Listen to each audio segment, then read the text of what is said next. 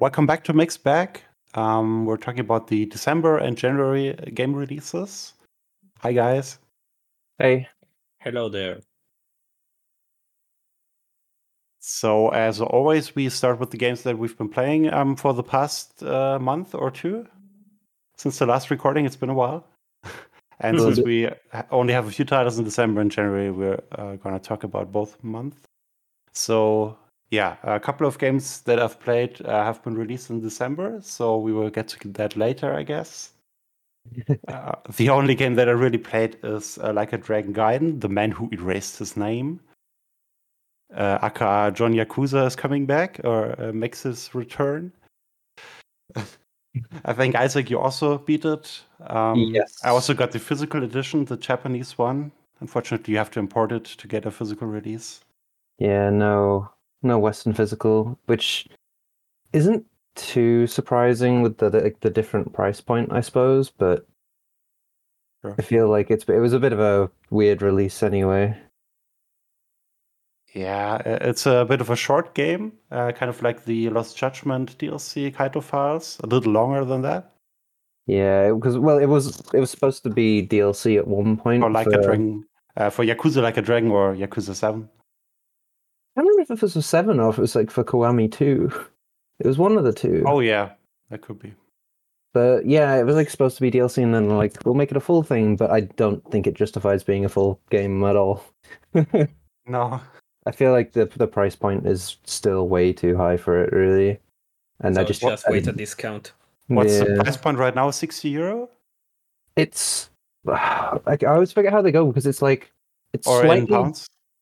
Is slightly cheaper than other releases, but it's still forty five pounds, which isn't good.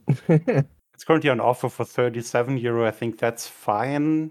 I wouldn't pay full price for it. Yeah, I because I still think it's like it's it's the sort of thing where even if it was half price, I'd still be like, eh, because it doesn't feel like there's enough there for the, a full game, and it's like it's short, but it also has forced like padding and stuff, which didn't feel as bad in the full games, but in Gaiden specifically, when the main story's so short, it's like them going, you know, you must do this side stuff before you can continue. Like literally, literally will force you to do it. And you always take the longest route uh, through Sotenbori from top to bottom, from bottom to top. Yeah. Yeah, it's it just doesn't feel like there's enough going on there really. Has some cool callbacks to like Yakuza 2 or Kiwami 2. I haven't played the original. To the uh, Go-Ryu clan. And one quest that was pretty cool. And the ending is pretty nice uh, for long-time series veterans. But Yeah. to get there, it's it's a drag a little. Yeah, the, the actual final boss like I kind of liked, but yeah, pr- pretty much everything else was just yeah. There's like the one one cool like long battle midway through, but Yeah. yeah, pretty much everything else just didn't it didn't it didn't feel worth playing at all. But I guess it was sort of done as a sort of stopgap between the previous stuff and um, Infinite Wealth. But then it's like we also had like Ishin remake and stuff, so it's like it wasn't that long ago. Like, it just felt a bit pointless in the end. yeah. Kind of a shame. unfortunately. But yeah, we will talk more about Like a Dragon in the net, next podcast when we can talk about Infinite Wealth, which- which will come out on January 26th. Uh, we both have been playing it, but we can't really talk about it now. Yeah. Yes, But you can check out the demo uh, if you beat uh, Gaiden. I don't know if you really need to beat Gaiden to play the demo because I had the menu point there um, from the beginning, but maybe you can't actually access It doesn't act. Yeah, you you have to specifically beat. Um, the, it's really weird. Yeah, you have, you have to beat the main story of Gaiden before it lets you play the demo of Infinite Wealth. And Makes think- sense story wise. But if- yeah, if you've beaten uh, like a uh, Yakuza like a Dragon or Yakuza Seven, actually you don't really need to Yeah, play. Gaiden to understand Infinite Wealth. yeah, but it's just like and on PC as well. It's not like an optional download or anything. You you have to download the demo alongside the main game, which makes it like have a massive file size. Yeah, but Yeah. yeah. that's it for me this month. Um. Well, the the stuff I could actually talk about Um, last month I mainly played through uh, Lunacid, which was one of the games that said was made. Like my top games of 20, uh, 2023 that I actually played. I still need to go back and play a bunch, but it's um yeah, a really cool sort of like King's Field style game with the like retro visuals and stuff. It's surprisingly lengthy, um, but it's still like it's like inspired by FromSoft's King's Field games, but it's actually like I don't want to say playable, but it's actually like it's the controls are way more like normal, like with a normal first person sort of control scheme and stuff. It doesn't feel like too obtuse about what you have to do either. Though that there's still like hidden hidden walls, like doors and doors and walls and stuff like that. But uh, yeah, I quite liked it. It's um like cheap, but yeah, quite a lot to do. And, uh, yeah, it's not like uh, FromSoft's going to be making anything like that nowadays. With Unfortunately. yeah, with the with the whole modern uh, style of their games. And well, at least Armored Core is uh, still a thing. Um, another one I ended up playing. It wasn't one that released recently, but uh, Garden Story. I think it, it's either still on Game Pass or it got recently removed. I can't remember, but I got it via a humble bundle at one point. Despite the uh, the garden part of the name, it doesn't involve very much farming. it's like a tiny bit of farming, but the whole thing is like all the characters and stuff are like sort of like fruit themed and things like that, or like animals and stuff like that. Because the main character is like a little grape sort of dude. It's just like a really chill sort of action RPG with like really like consistent progression. Like you're always going towards new stuff, like new tools or areas and things. It's just surprisingly decent. Like I bounced off it. I did try it at one point on Game Pass, and I kind of bounced off it because the frame rate's set to 30, but it feels a bit worse than that. But it's the sort of game where it's like if you're playing on Steam Deck on a small screen, it doesn't feel as bad. Mm. And also, since it's so, it's just a 2D game, like it doesn't destroy the Steam Deck's Mm. battery. Unlike when I tried playing uh, Gaiden on Steam Deck, and the the, the battery life is uh, Yeah. not great. I can imagine. It runs fine, but like yeah, it's only like an hour and a half out of it. So it is still on Um, Game Pass, but only until tomorrow. Oh, so yeah, it's literally it's about to go. But you can get it for uh, 10% off, I guess, or uh, at least for I a think discount. it's twenty percent. 20%. Yeah. yeah. I I got it as part of um. It was it wasn't like one of the monthly bundles, but it was like a bundle that happened last year with some other games, and yeah, it's it's just it's just fun. Like it's not that long. It's not like too grindy unless you're really trying to max out everything, but there's no real reason to. Yeah, I just uh I quite liked it. It's something a little different, and yeah, not not actually that much um gardening. outside of like a very minor thing you unlock later on, but you don't really have to do too much. Like you don't have to water plants or anything; they just auto do it. Yeah, I'd say those are the main ones. I've been like trying to catch up a bit with some like games I missed. So I played through Ghostwire Tokyo, which was okay. Um, I don't know. It was so, it was like it was fine, but I didn't do most of the side stuff because it, it felt like I'd probably get really bored if I tried to do everything. But yeah, I am trying trying to catch up with um like uh, Tango GameWorks stuff because uh, yeah, I liked um Hi-Fi Rush, so let's just may as well just go backwards through everything now. So the Evil Within series next. Pretty much, yeah. I do have both of them, so it's like may as well. Because I, pick- I picked up Alan Wake two because of the the massive discount it had, and it came with one. So I was like, I'll I'll, I'll hold off on playing that until after I've played uh, Hmm. so the, like everything else in the backlog. But just thinking of like horror stuff I still need to play through. It's like there's a yeah, there's a few I need to look back on. But yeah, I'd say those are the main ones I played. Um, I did start Bug Fables recently, which is like a Paper Mario inspired game. But um, I like I like the art style and stuff, but I, I haven't got very far in it yet. In preparation to the remake of the Wii game uh, or GameCube I- game. Yeah, I'm interested to see how that'll turn out if they'll actually add in anything new or not. Because there's like the the Mario and Luigi RPGs that were on the 3DS, like the the remakes and stuff, ended up having like little side modes. So I wonder if they'll do the same thing for uh, the Thousand Year Door remake, or if it'll just cool. be pretty. Yeah, it would- be nice. Maybe have more Luigi stuff, but I guess we'll see. But yeah, say that's mainly what I've been playing. It's a, a lot of uh, catching up on stuff I've missed out instead of playing new releases. But yeah, there's a couple of games I've been playing, but yeah, I can't speak about those. So those are the ones I can actually say anything on. Well, in my case, I mostly, honestly, I mostly played only Baldur's Gate 3 and only that lately. Like I'm on my second run already, so. I probably already have like 100 hours and 20 hours, something like that, probably between both saves. So. Yeah, I was waiting for the Xbox uh, version, which is mostly fine. There, I I know there's some glitches with saves and whatnot, but then honestly, I never had anything at all, so I consider myself lucky. but they're fixing them anyway. So, but it plays so great. Uh, I was looking forward for a game like that.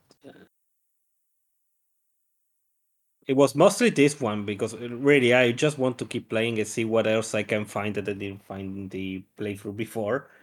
It's an amazing how much content there is in this game. Uh, besides that, I suppose I played a few other stuff for, for reviews. Uh, on December, it was the Avatar game, which honestly didn't turn out that great. It's honestly the usual open world from Ubisoft, just with a Avatar skin, basically. Uh, and since I did play it on PC, on, I don't know if they fixed it yet, but on the pre-launch it was awful at least on my pc like i couldn't get it to run properly it ran super slow like, it was honestly really poorly optimized so i didn't really enjoy that experience. I hope they fix it. I have no idea if it works for all consoles or not but There have been some patches regarding performance, and from consoles, I heard pretty good things.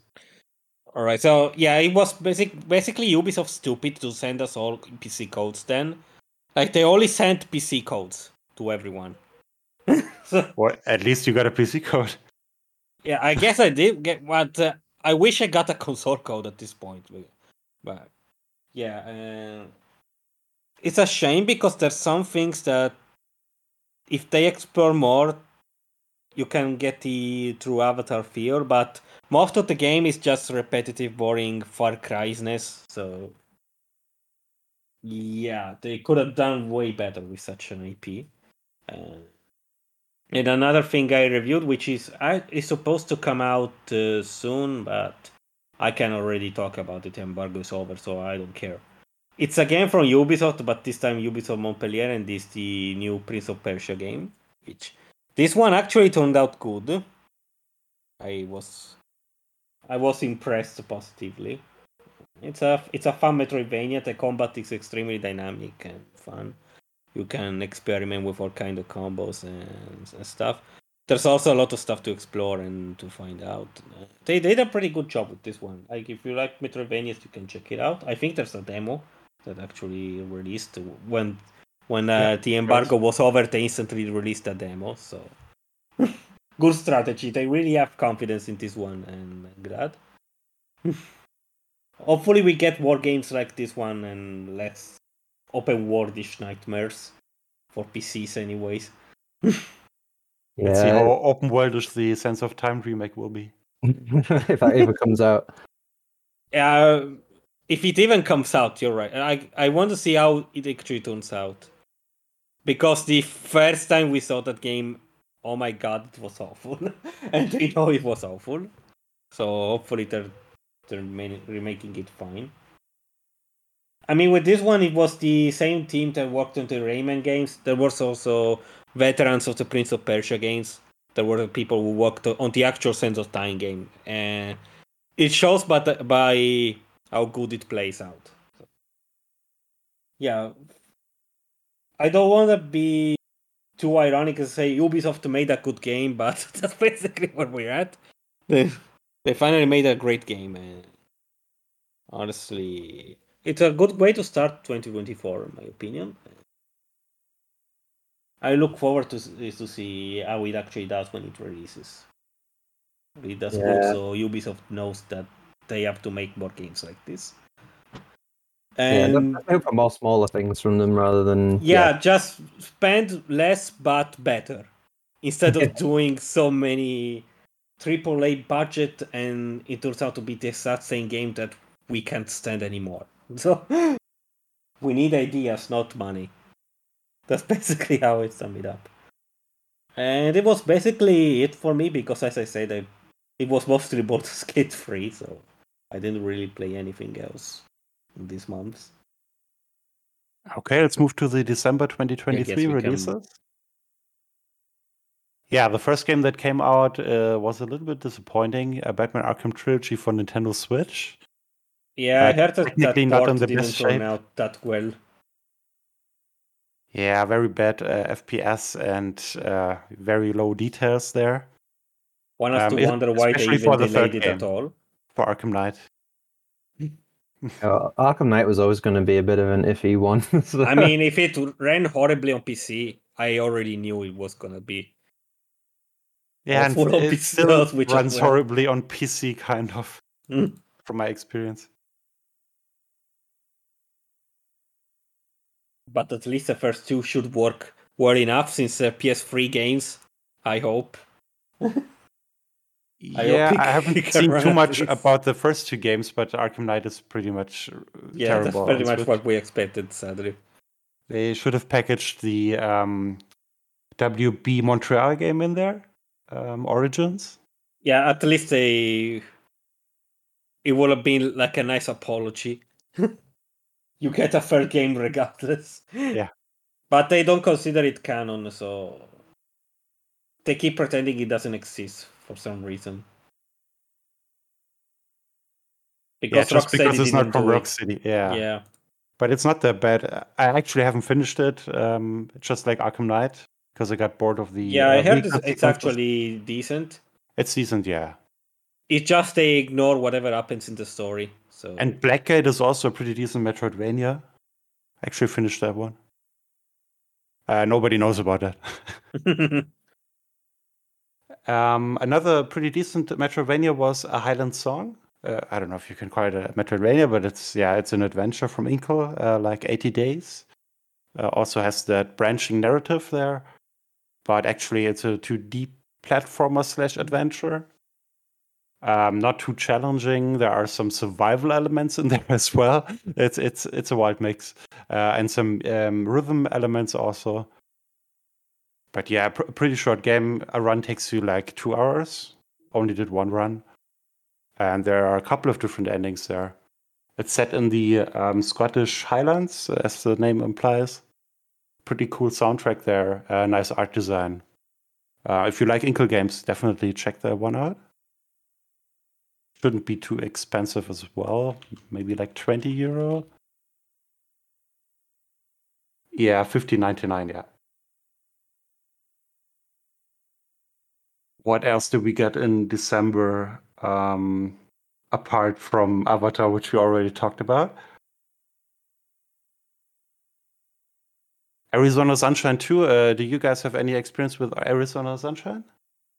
no. I also forget if that's the uh, it's the VR one, right? Yeah. Which means definitely not. yeah, I, I know of them, but um, yeah, still no VR headset in any form. From what I've heard, it's a pretty good sequel, but uh, yeah, it's not like up to standard technically with animations and stuff.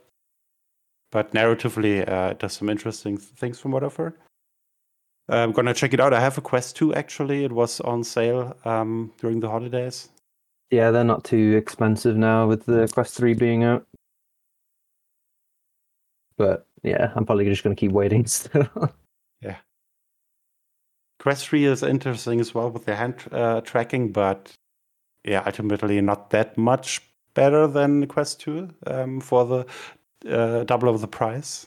yeah, like it's definitely better, but yeah, with, with the Quest 2 dropping in price a lot, it's like, eh. Especially Hopefully if there's only it's still- games.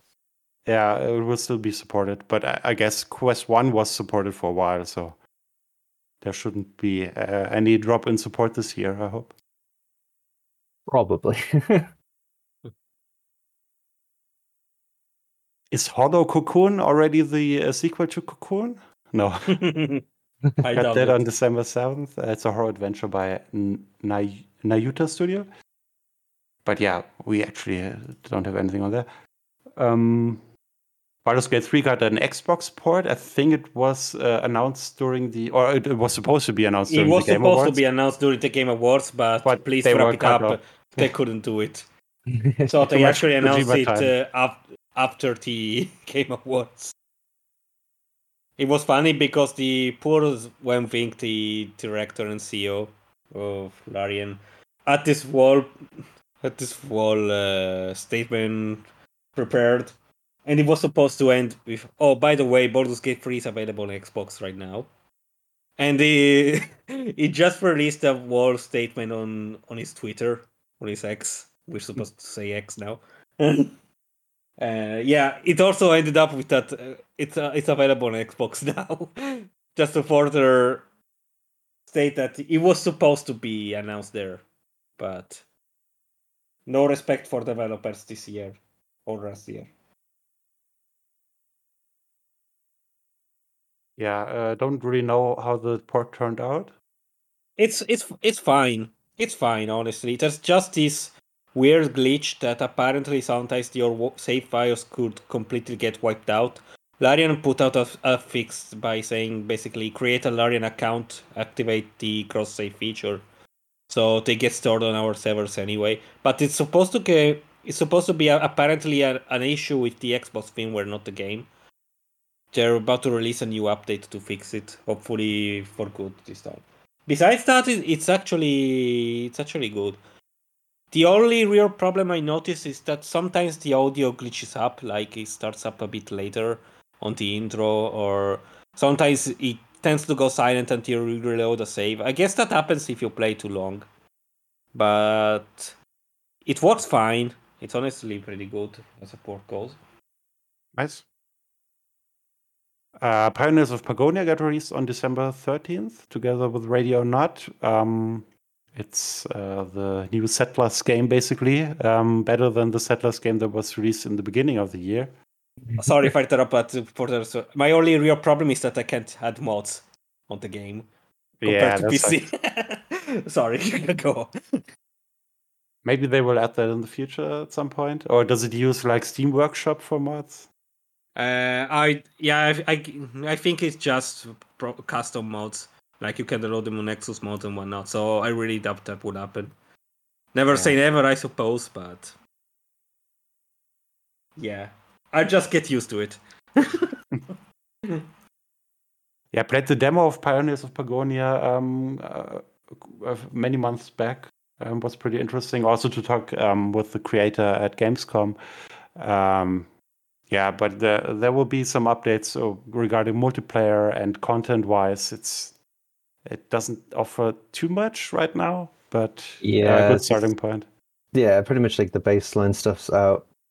I do think like it's nice that like the the multiplayer stuff's going to be getting added later, but I always get a bit wary of like early access games that don't have it in at the start because there's always a chance that um it could just not happen in the end. Mm. Because like uh, my time at Sandrock, like multiplayer was meant to be something that was getting added like for launch, but then they had to like massively scale it back because they couldn't get they couldn't like implement it as in like you could just play multiplayer in the normal story. So it's like kind of kind of a side mode now instead. So it's like anytime there's like something like that that isn't part of the base like early access release, I'm just like, hopefully it turns out fine. But hmm.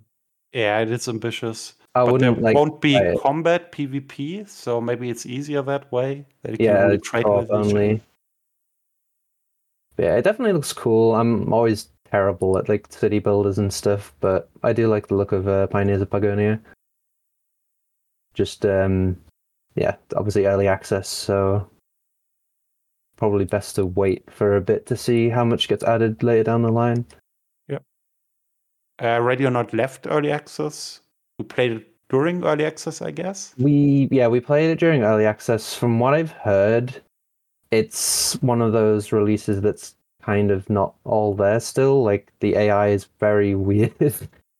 like they have the whole issue of tracking you through walls and like 180 headshotting you instantly and stuff. Like Or like It's a bit- back when we played it, yeah. yeah, yeah, like the AI has gotten a bit weirder over time. So it's like there's no, it's not just like oh, if you're playing on the very hardest difficulty, they're all like insane, like really good tracking. It's like no, you're just they're gonna act really unrealistic, Hmm. like blasting you through walls and like acting like they they don't care. Like there's like no self preservation. They will rush you, despite being like like even if they're just like really generic like robbers and stuff, they're like, nah, we're, we're just gonna rush you down and like not care that we might die instantly here. But I, I think it was kind of an interesting game. It's just, you know, obviously it's not like a typical FPS nowadays, and it might need a little bit of work on the AI and stuff first. Yeah, until then you can play SWAT 4. It's often on sale on GOG, That's for def- example. yeah, th- that's definitely what it keeps getting um, compared to, especially when it comes to the AI being so weird right now. You just a lot of people just like, yeah, play SWAT 4. Yeah, we also got the iOS and uh, Android release of Grand Theft Auto The Trilogy, uh, the definitive edition. Looks a lot better than actually the uh, version that I have on PS5. Weirdly Yeah. enough. I think they had some more time to work on it. So it was more than just porting the kind of wonky like console PC version. They actually got to do more.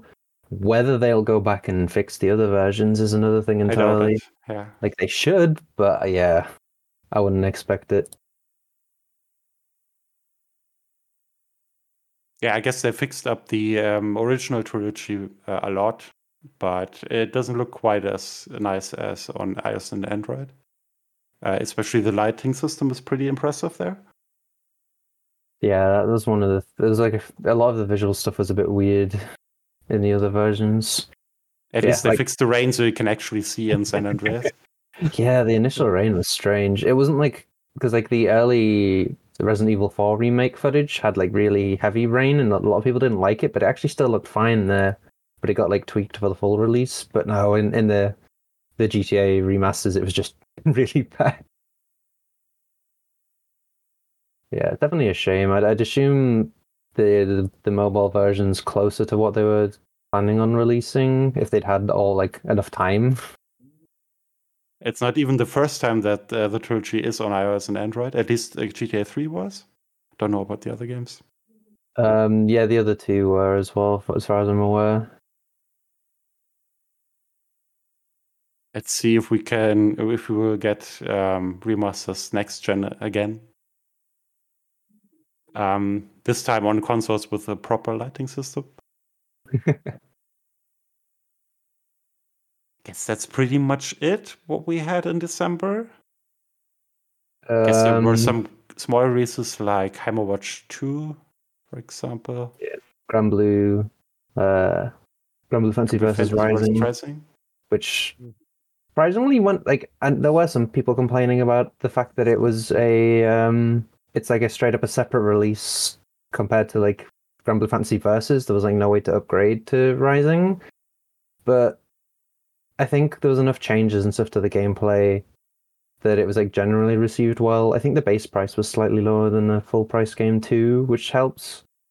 And there's like a free trial version, which like lets you play a few characters on rotation each week. So it's like, I think it's done enough to keep the player base up, even though obviously they're charging again for it rather than there being like a cheaper upgrade option, like a lot of games do nowadays.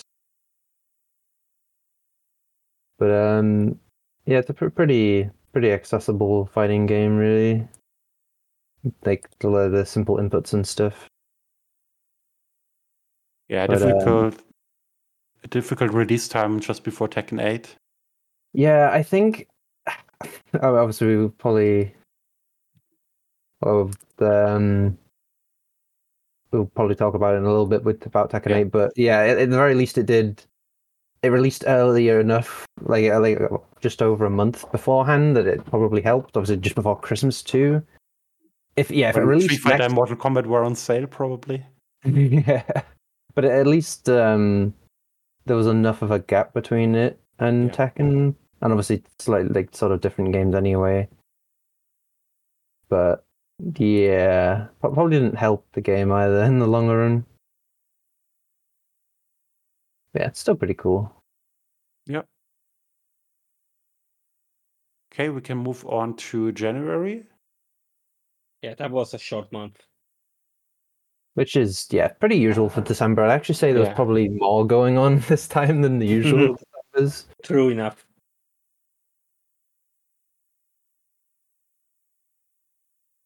Yeah, Prince of Persia: The Lost Crown comes out in four days. Um, we already pretty much covered it. Yeah, like public perception seems to be going a bit better because like obviously people were really annoyed with it. Like at least a certain group of people were annoyed with it when it was first announced because oh, it's 2D, uh, it's cheap, blah, blah, blah. But yeah, it, it's like it don't, I don't think they did a proper job at announcing it, but as we got to see more and more of it, the opinion changed. So yeah, because it was cool. I think that probably obviously didn't help that there was the whole Sands of Time remake nonsense going on. Yeah. And also Ubisoft. yeah. People really didn't trust that much. And it's 120 FPS on PS5, right? yeah, I can confirm that. That's pretty nice. It's uh, not that many Metroidvanias are in 120 FPS. Or Yeah, it's more. mostly noticeable as you do your attacks because you. I played both with 60 and 120 because to record gameplay I had to put it on on the 60 thing. Uh, it's slightly noticeable more once you swing your attacks, but it feels really good to see.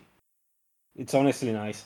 And another thing, that basically on PS5 at least, I think on Xbox as well, but I played on PS5. There's basically no loading at all. Nice. L- like you just start and it, it immediately starts. They they really optimize it well. And I saw the prince getting arrested and waking up in prison. Uh, Is that some something you can you must actually do to progress, or is that like a bonus area? Uh, no, actually, the prince gets kidnapped basically in the start of the game. So what you do basically this world journey is to try and save him. Okay. I guess what you saw is the main character that if a certain enemy can spot you, he will instantly throw you in prison and you have to get Exactly. out. Yeah, Ah, okay. that's what you saw there. It's it's just a bonus thing. I, if you're not careful and it notices you, you can't avoid this attack. And it just grabs you. It's not an instant kill, but you get thrown into prison. Yeah. kind of like a Metroid. I'm not sure if like, I'd call it a bonus area, but it's something that can happen. you can evade, evade pretty quickly, so it's just there for fun, basically. Uh, then a day later, we will get The Last of Us Part 2 remastered. Um, you can actually upgrade it if you have the PS4 version. This is for PS5. I think like they should 10 have just called it the director's cut instead of remastered, but whatever, it's coming out. It has a roguelike mode. yeah, That's, that's the seems biggest interesting. addition. Yeah. None of us have played it so far, but yeah. I will definitely upgrade to it once it comes out. yeah, ten. It's like ten dollars, so it's like Yeah. I'm not sure because like it's the, Probably the cheaper in weird. UK again. Well, yeah, Like, that's the yeah. spending. The the UK pricing has always been really good for the upgrades. It's just strange. I'm not sure why. Because if yeah, if it ends up being five pounds, and that is a nice little upgrade for ba- basically just you know it's like an extra mode as DLC. It, Yeah, it sounds PS4 like game was also uh, was already 60 FPS on PS5 with a patch. but yeah. I guess it looks now more like uh, part one. Well, they, they showed some of the screenshots and stuff, and it's like you, you can barely tell the difference. Maybe they, they just did some bad screenshots and stuff, but I don't think it's going to make that much of a difference over just playing the like the patched version of the PS4 game. Like, you, you'd mainly just want to be picking it up if you were planning on playing the extra stuff. At least you can import your save game from what I've heard. Continue Yeah, that. that And that's pretty useful be- because I'm like 10 hours in, so At least that's properly supported as a thing now on the PlayStation 5 before compared to launch.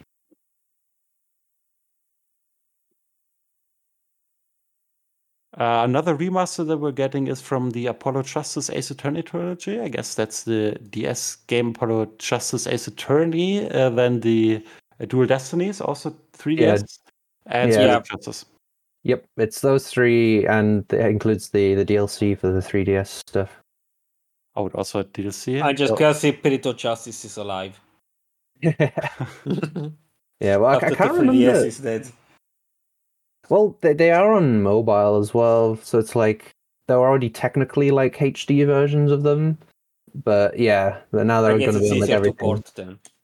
Yeah, yeah. Like I'd imagine the mobile versions already helped out because I suppose it was sort of the case for the Phoenix yeah, Wright, other Ace yeah. Attorney- yeah. But um, yeah, more ports is nice. Um, I can't remember about Spirit of Justice, but yeah, uh, Dual Destinies had the DLC case on the 3DS, and yeah, that's just Okay. included in the um, in the uh, the Apollo Justice trilogy. Which, despite it being called the Apollo Justice trilogy, it's basically just one Apollo Justice game, Yeah. and he is there in the other two sometimes. I guess they wanted to differentiate it from the last one. But yeah, it's cool. Um, but the Apollo Justice was the first one I actually played all the way through. Yeah, for me It's as well. like- I, I wouldn't be against playing it again. somewhat. yeah, I played that one and I went back like the first version I played of the first uh, Ace Attorney was the uh, iOS one. oh back on boy. the on iPod Touch. To be fair, that those games run like perfectly fine on like a touch device, especially since it's basically just like if it, you're you're playing um, portrait mode and it's just like it's pretty pretty similar to just playing on the DS with like the top part being the game screen and the bottom part being like to progress text and like pick evidence and stuff. yeah, like a- sometimes would do something like that. For I'm not Yeah. sure if the new mobile ports did stuff like it, but it will make sense. But yeah, definitely. I nice just I just hope they actually remember the Miles Edgeworth games exist because it's a crime to not port them over the the issue with the or to even translate the second one. Yeah, that that's the main thing. It's the fact that they'd have to actually translate one of them. Just do it. But yeah, it's I- good. I- it deserved it. it would be cool.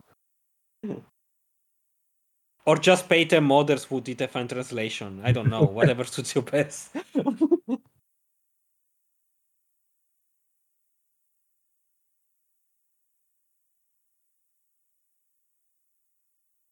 So Tekken 8 comes out on uh, February 26th. Yep, Have you same guys days. played the beta or demo? I watched a bunch of footage and stuff, but I haven't actually played it myself. I didn't play the latest demo, but I did took part in the latest uh, alpha test. It does Can seem about very it? fun. It does seem very fun. It's very aggressive compared to the past, and something I enjoyed. Uh, it seems very accessible as well for new players. Nice. The roster seems interesting. Yeah, I'm definitely interested to though see I only the played like a few characters, but that was just my choice. I could play basically everything. it was. They, they were only missing a few characters from what I remember when they did these tests. So In I think the game there is, were has been four basically ready for months. Yeah, But but we're not breaking any NDAs, right? no, no, this was Okay. just a public thing. I played it like any other user, so yeah, because it's it's actually kind of interesting because since like footage and stuff of like the older tests was available and th- people would talk about it because like they actually tweaked like one the main mechanic that for this one the whole like extra resource you have access to, which is a bit weird for a Tekken game to have like an extra meter available outside of like obviously some like some characters in seven like the the crossover stuff like Akuma having his own resource that they can use. But um, yeah, it looks cool. I'm interested to see what the single player stuff will be like because there is uh, like an actual single player mode. Because I feel like obviously that helped. Uh, yeah, that's a new campaign. it helped Street um, Fighter Six a lot having like single player stuff, but that also had the, the character creation nonsense, which obviously Tekken. Yeah, there's The- a weird like me avatar thing. Yeah. And Yeah, there's a proper campaign mode. And yeah, they obviously there's still you can like customize the existing characters and stuff, but obviously Street Fighter Six had the whole you could just make abominations and like yeah. make mashups of like character movesets. You're just photogenic. Yeah. oh, the the memes from that were great. Like Yeah, even uh, the voice actor joined in on the on the memes. Yeah.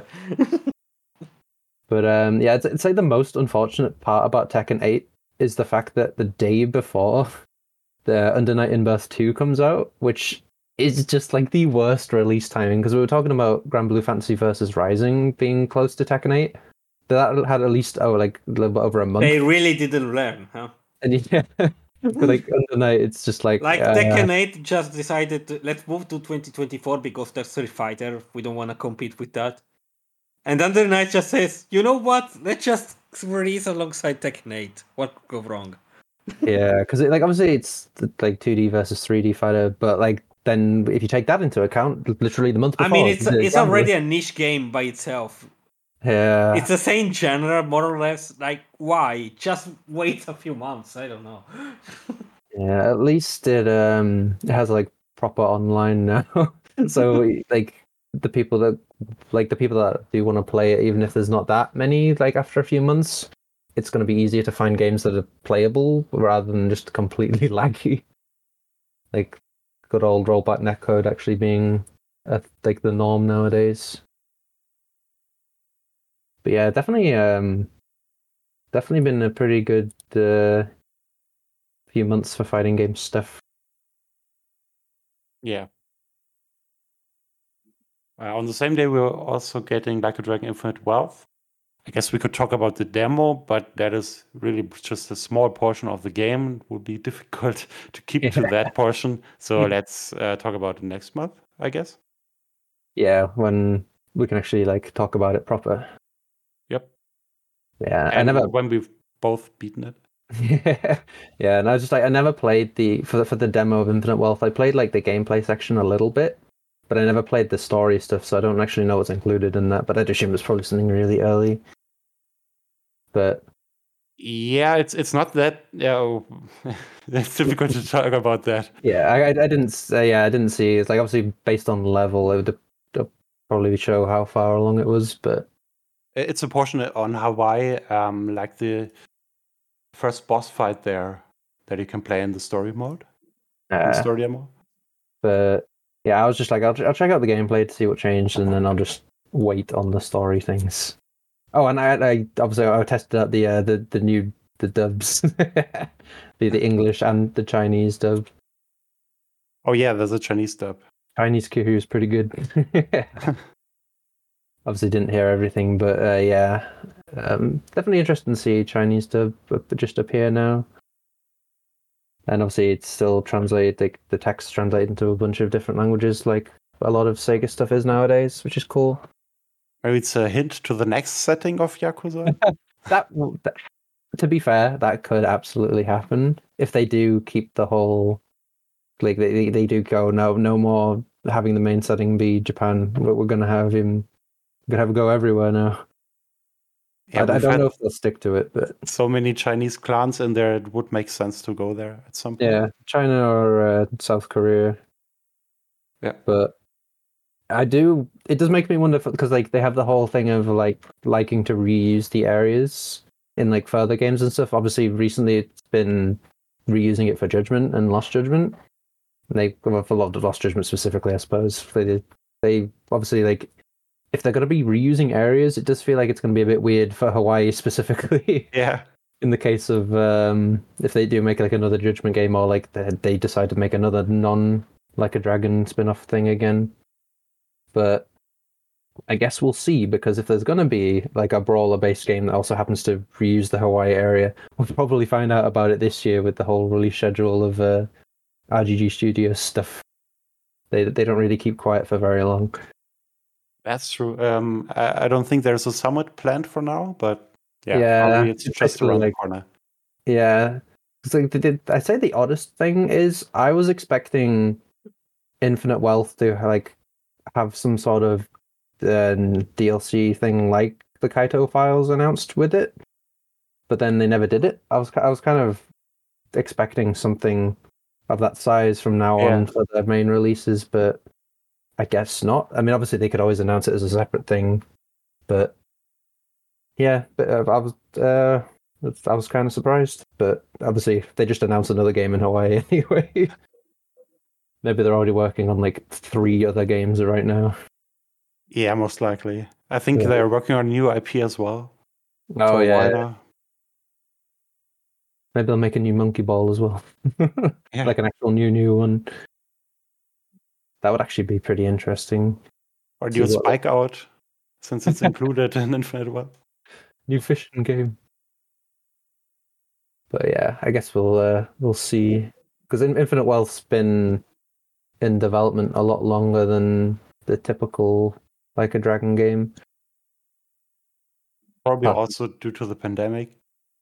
Yeah, because they, they mentioned in interviews that it was kind of difficult for like obviously like the whole the game being set in a different country thing, so it made it harder for them to uh, get Work remotely there. Yeah. Yeah. But they they they did work with like people in America, so Yeah, Yeah. let's talk about it some more next month. Guess Yep. that's it for the January releases. Yeah, the only other thing I mentioned it's it's sort of tied to the fighting game stuff is um BlazBlue or Blade Blue. I think it's like a silent Z for, for reasons Hmm. uh entropy effect, which isn't a fighting game, but it's obviously it uses characters and stuff from like the main series, which was a fighting game series that's kind of been ended for a little bit now. Yeah, it comes out of uh, early access at the end of the month. It's basically it's like a Slay the Spire, not Slay the Spire. Um, it's like a Dead Cells sort of like action roguelite, but it just uses BlazBlue characters, but they're not really. It's like not connected to the main games at all. But I kind of like that style of game more than um, some of the like roguelites, like sort of like the more actiony ones. It's um, it looks pretty cool from what I've seen. They've been kind of keeping an eye on it, but I'm probably going to wait until the full release is out and pick it up sometime this year. It sort of flew under the radar, I'd- suppose, but it's, uh, it just looks cool, really. It does, yeah. Um, uh, nice cyberpunkish style there. Yeah, it's weird because it's like the actual like areas and story and stuff have zero connection to the actual BlazBlue games at all. It's just sort of like um, Arc System Works kind of just let people. They obviously they're probably getting paid, obviously, but like they let people use like the sprites and stuff. I guess it helps speed up development if you're not having to design all the character animations and things from scratch. But it's like, yeah, ba- basically the only connection is the characters, and they have like move sets that sort of make use of the fighting game move sets, but tweaked a bit so they work better in this sort of style gameplay. But yeah, that's basically the connection. The actual environments are yeah, very very cyberpunky and stuff, with some like robots and things. Yeah, it looks pretty cool. Uh, not too many enemies there, so you can ease yourself into it if you're not used to the genre, from what I've seen. Yeah, those sort of ga- games are not too hard to like sort of scale the difficulty up over time with like different settings and things. Like Dead Cells has a bunch of modifiers that you can use early on if you want to make it a bit easier to begin with. Are the bosses also part of the fighting game franchise? Like Oriet and Some are, starting- some aren't. They, they they they kind of use a mix for the bosses and the enemies in general. Like so, some of the bosses are taken from like the actual ga- uh, BlazBlue games, and others are just like a lot of, like a lot of the bigger enemies are just like original things. Yeah, some are really generic like Watcher. Yeah, Yeah, I would have guessed that. but yeah, so Yeah, some it of the looks others- pretty cool. Yeah, it's like um it's PC only, so I think it'll eventually come to consoles and it might maybe pick up some more interest there, but definitely yeah, flying flying under the radar in the west. I think maybe it's a I think it's a Chinese developer, Chinese or Korean. I think it's done pretty well outside of like the west. Chinese, yeah. Uh, they also developed uh, a Blade Blue uh, Revolution Reburning. yeah, the mobile one. Yeah, I think that was like another one where it's like Arc System Works sort of like let, let lets people use the IP and probably just gets paid a certain amount of money or like percentage of profits or something. Because there there hasn't actually been a main game in a in a long while. There was a, there was a mo benefit like a Arc System Works developed mobile game. Oh, I can't, I can't remember if they made it, but it was like a kind of mainline game that died really quick, like a lot of mobile games do. Yeah. Announcement wise, we will get a new X or the first ever Xbox Developer Direct 24 um, on January 18th. We'll see the first gameplay of uh, the Indiana Jones game from Machine Games. Yeah, very early. I was I wasn't expecting anything on that for a while longer. Uh, I think it's called And the Great Circle, if I'm not mistaken. Maybe I've never. I, I've just been putting it out of my mind for a bit because I figured it was going to be a lot further away. Yeah. I mean, obviously, it probably is still a fair bit away, but yeah, I'm surprised we're getting anything shown at all. And Avowed is making a comeback. Uh, the Obsidian game. Yeah, that It's been one's a while. yeah, they sort of got announced and then nothing. Quietly interested in it too, but obviously, may as well just wait and see what happens with it. Hopefully, we'll get a release date of Senua Saga Hellblade 2. But I guess it will be more like a behind the scenes look. Probably that one has been a while now. Yeah, they should take their time, not Yeah. And we're also getting a look at Ara History Untold. I know nothing about that one, but I guess it's from the developers of Civilization 5, so probably a strategy game. Turn based. Yeah, it's another sort of um, like grand strategy 4X sort of uh, game. Since it's an Xbox Game Studios thing, it's probably going to be on Game Pass, like everything. But um, yeah, like another take on sort of The old Civ formula. Yeah.